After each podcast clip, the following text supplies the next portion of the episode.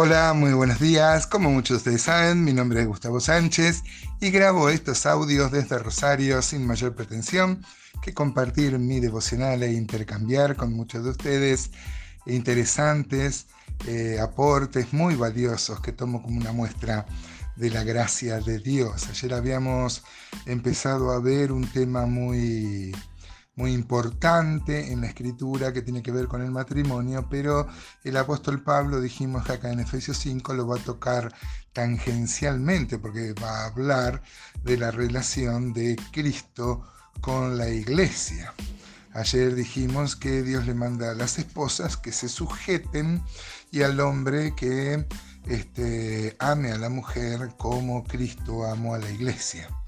Hay una relación muy estrecha entre el matrimonio y, este, y la relación de Cristo con la iglesia, claro que sí, desde el principio.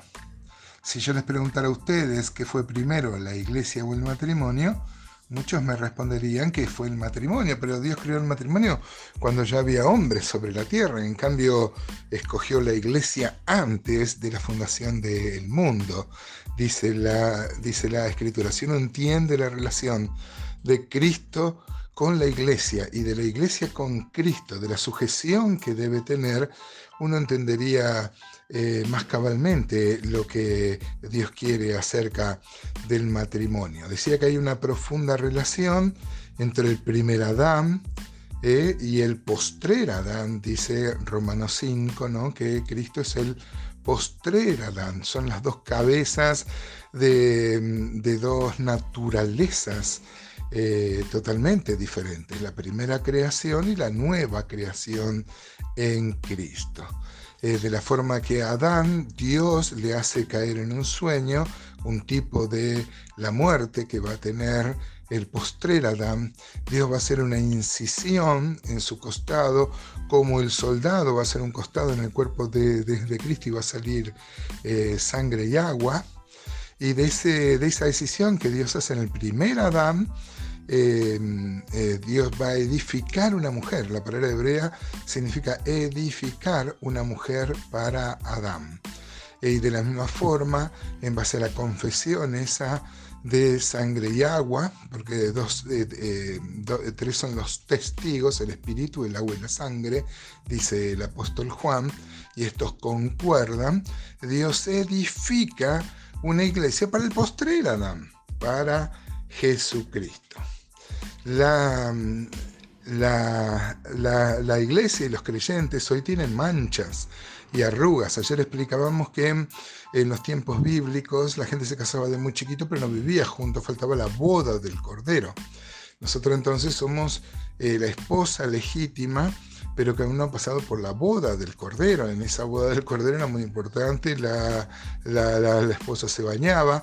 En los tiempos bíblicos no había un baño diario, no se bañaba para grandes acontecimientos y sin duda el matrimonio era uno. Bueno, el novio también se bañaba. Pero eh, hay arrugas y manchas. Noten que son arrugas y manchas, son cosas exteriores ¿no? que la iglesia tiene y que bueno, eh, por eso estamos acá en la tierra, Dios sigue trabajando dentro de nosotros para que podamos limpiar esas arrugas y esas, y esas manchas para cuando nos toque eh, eh, ver al Señor. ¿no? Así que vamos a leer hoy desde el 26 al 29 de Efesios 5 dice así la palabra de, de, de, Dios. Ayer habíamos dejado en que maridos, amad a vuestra mujer, el 25, así como Cristo ama la iglesia.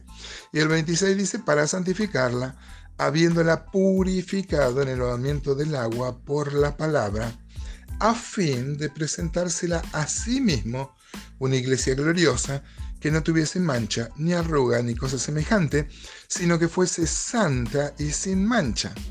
Así también los maridos deben amar a sus mujeres como a sus mismos cuerpos. El que ama a su mujer, a sí mismo se ama, porque nadie aborreció jamás su propia carne, sino que la sustenta y la cuida, como también Cristo a la iglesia Bueno, hoy seguramente tendré un intercambio muy fructífero con muchos de, ustedes. El Efesios 5:26 dice, para santificarla, habiéndola purificado en el lavamiento del agua por la palabra. Este, es para santificarla, o sea, para apartarla, para de una propiedad eh, de Él, para, para, lo que es la santificación, ¿no? que Dios nos declara este, santos. Ahora bien, este, dice, habiéndola purificado en el lavamiento del agua por la palabra. Es mi convicción que ese lavamiento del agua, la palabra loutron en griego, no puede referirse a otra cosa que no sea al bautismo. La otra vez que aparece es en Tito 3.5, donde también este, dice que eh, también habla del bautismo. Ahora, ¿esto quiere decir que el bautismo salva? En absoluto, ¿no? Es el lavamiento del agua por la palabra o en la palabra. Si uno le quita la palabra al agua, queda agua nomás, ¿no? La palabra es la palabra de fe que confesamos, la palabra que se declara en el bautismo, ¿no? A mí me parece que el bautismo es la respuesta al mensaje del Evangelio. Uno responde a Dios fundamentalmente este, le está diciendo que está dispuesto a morir a este mundo para vivir para Dios. Este, el 27 dice a fin de presentársela a sí mismo, una iglesia gloriosa que no tuviese mancha, ¿no?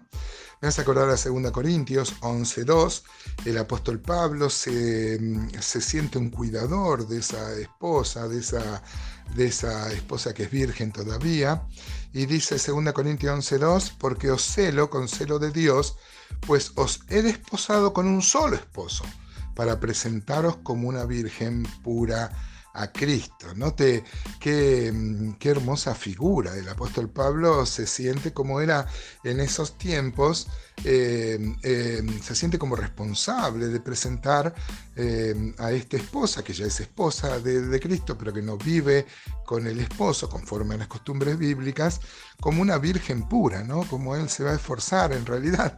Él puede hacer poco, cada uno si decide pecar, decide pecar, pero la figura es realmente gloriosa, ¿no? Eh, también me hace recordar a Cantares 4.7, el esposo le dice a la esposa, y en Cantares, toda tú eres hermosa, amiga mía, y en ti no hay mancha. ¿no? Así que, hermanos, mucho para, para pensar. Este, el 28 dice que así también los maridos deben amar a sus mujeres como a sus mismos cuerpos. Note qué, qué, qué riguroso, me parece que es más severo. Por la gracia del Señor, Él asiste a los hombres que se someten a Él para cumplir esta parte. ¿no? Dice el 29, porque nadie aborreció jamás su propia carne, sino que la sustenta y la cuida, como también Cristo a la iglesia. ¿Qué tal, hermano? ¿Cómo andas en esta relación? Eh, con el bautismo, ¿te has bautizado ya? ¿Le has dicho al Señor que querés morir a este mundo y vivir para Él? ¿Eh? Y si te bautizaste ya, eh, ¿estás cumpliendo? Es un pacto, ¿no? por la gracia del Señor. Si lo cumplimos es por su gracia.